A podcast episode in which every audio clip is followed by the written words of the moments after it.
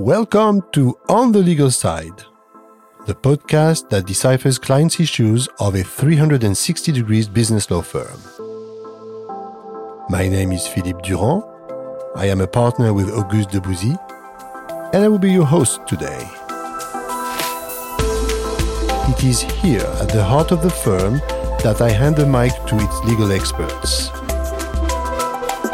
to hear their views on the issues that are crucial to the organizations and the managers they assist on a daily basis. Enjoy your listening.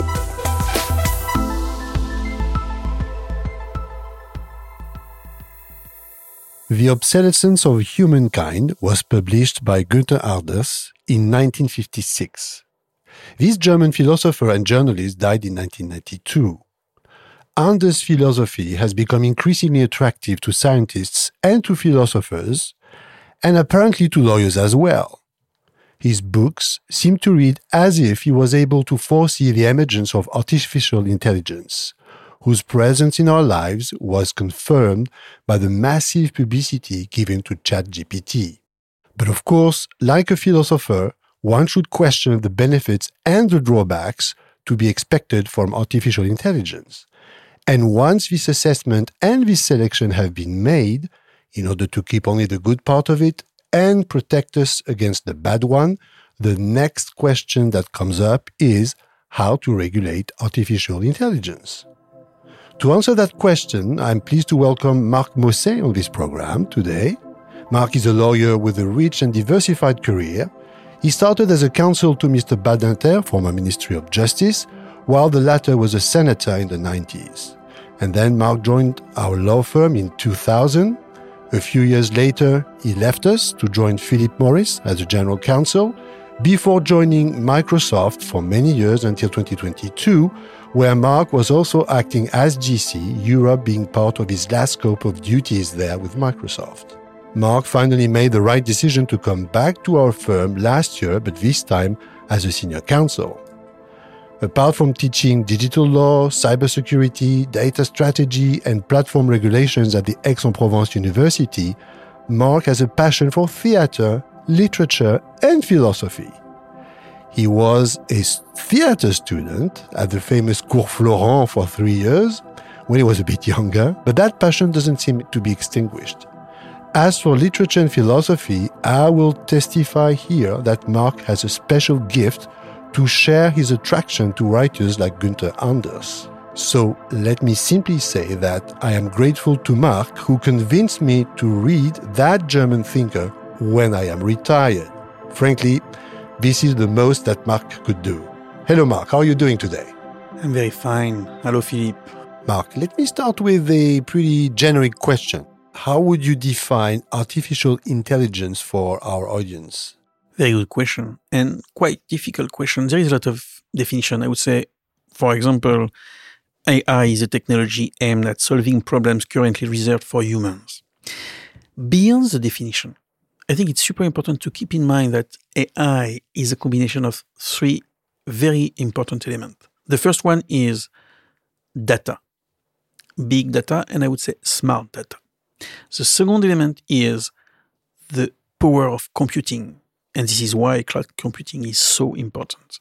And the third element, key element, is the sophistication of algorithm, smart algorithm. And AI is mainly based on this combination of elements. You need to understand this. And of course, for the company, for the users that will use AI, they need to have this in mind to be sure they will integrate usefully, helpfully this services based on the AI.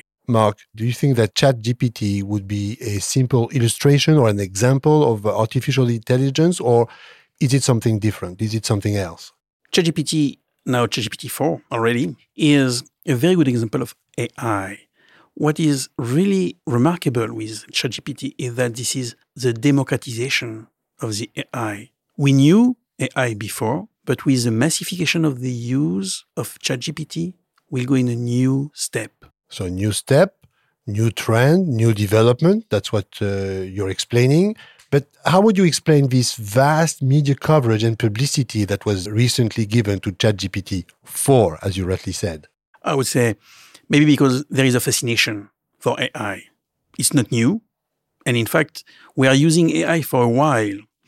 But I've been impressed by the ability of this technology to offer very creative answer and to propose a kind of dialogue, which is something new. It's not only a question and an answer, but a question and answer and a kind of development of a discussion between the machine and me. 2023, Marc, seems to be a proper time for precise legislation to emerge to regulate artificial intelligence. For example, in the US, no federal AI regulation exists at the moment, despite various uh, state laws that were passed in California, Virginia, Connecticut, Colorado. But we expect that such federal regulation should be coming up in 2023 from the FTC, the Federal Trade uh, Commission in the United States. Before we talk about the anticipated EU regulation on artificial intelligence, could you explain to me, uh, Marc, the two different approaches that potentially exist to regulate artificial intelligence? My understanding is that we have here a risk approach versus a fundamental rights approach. Could you elaborate a little bit on this? When you talk about AI, the first thing that you you have in mind is how the machine will respect fundamental rights. This is the first question. And this is not only a relevant question, this is a crucial question because AI should be human centric. At the same time, there is another question, which is how to foster innovation and how to use the AI to leverage the economy and to suggest new progress for humanity. And this is where you need a kind of approach that uh, strike a balance between fundamental rights and innovation. And the risk-based approach is one of the way to conciliate the two objectives.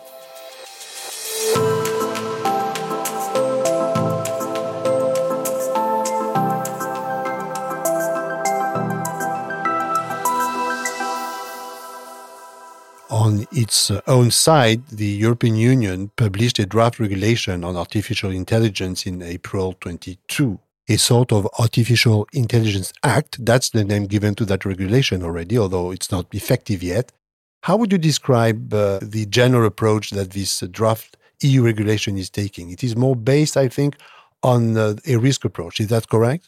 Yes, you're right, Philippe. This is a risk based approach. And again, this is really the idea to strike the balance between the fundamental rights and the possibility to innovate through the artificial intelligence. This approach, which is still under discussion at the EU level between the Parliament and the Council, is based, I would say, on a kind of categorization of the usage of the AI.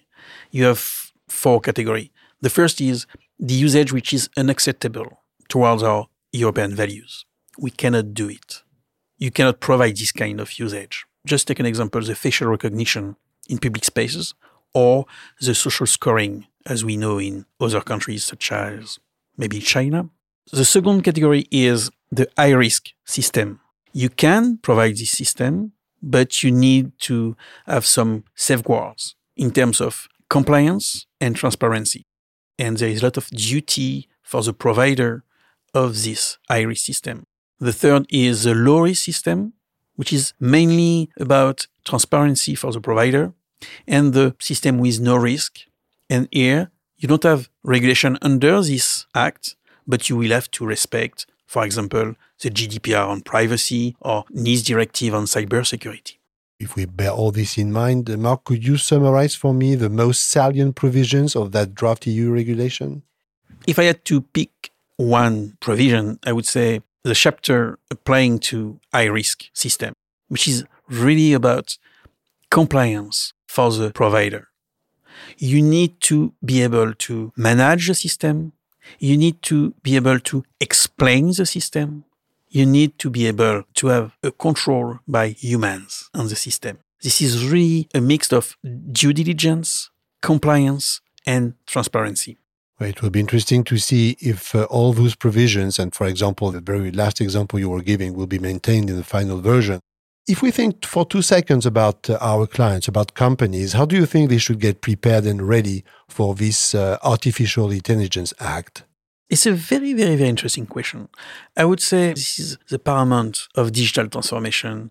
It means that for the company, you need to have an organization in place. You need to have multidisciplinary teams, including lawyers, compliance officers, engineers. It depends, of course, of the uh, company, but you need to put in place teams that can manage this innovation. And for a lawyer, of course, we have some interest for the lawyer it's important to maybe assess the contract and how you can integrate AI in your business through the contract, how you can avoid liability when you are using AI in your offer, in your product, in your services. And I think it's super important, in particular because the EU is also drafting regulation for AI liability. And it's also very important to ensure that you will put in place all the mechanism, again, through a pluridisciplinary approach to manage the usage of the AI. Because what we are talking about is not only the technology, it's even more the usage of this technology. And Marc, if you think in terms of uh, documentation that companies should think about or maybe set up right now, what, what would you say to that? I would say first, it depends if the company is a provider of AI system or a user of AI system. So of course it will impact the way they work on all of this. If you're a provider of AI system, it's of course extremely important that you have this documentation in place because you could be uh, in trouble with the client, uh, with a kind of a liability case.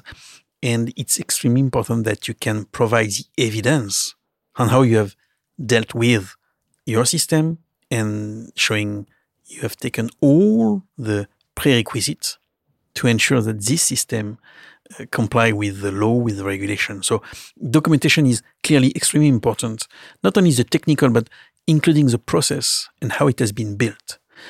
If you are a user, I would say that this is also important that, again, in your contract, you have some provision about the usage of AI, but also some code of conduct for your employees and for your customers to be sure that the technology is used in the proper manner.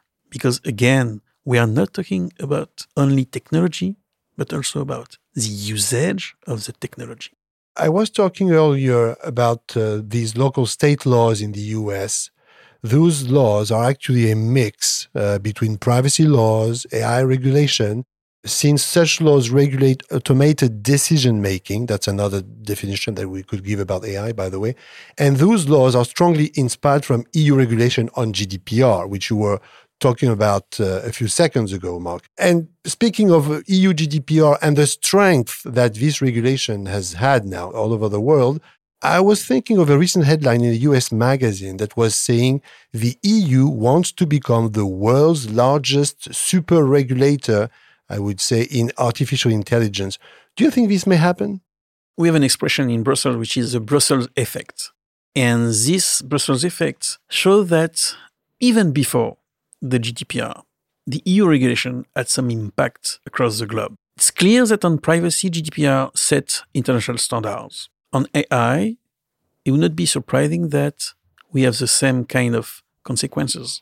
But there is something to me which is extremely important to keep in mind. When we talk about AI, privacy, cybersecurity, we are talking about our value, our common democratic value. And what we are seeing today is the need to have a dialogue a strong dialogue, even when we disagree, between the EU and the US, because we have in common this democratic value. And when you talk about AI, to be sure that the human will control and manage the technology, we need to work through this value, and they are not the same all over the world.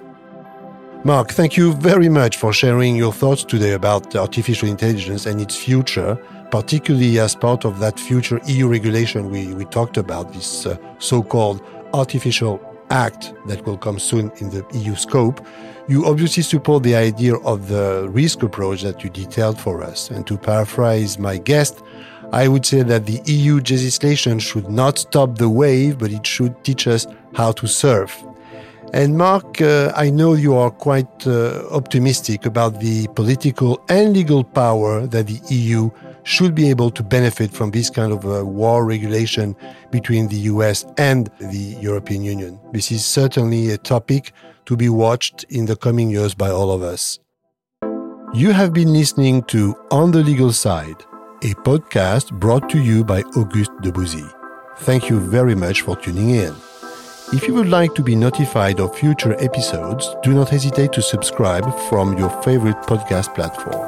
And if you would like to know more about our law firm, its teams, and its news, please connect to our firm's website at www.august-debouzy.com or see the connection details in the description of this episode.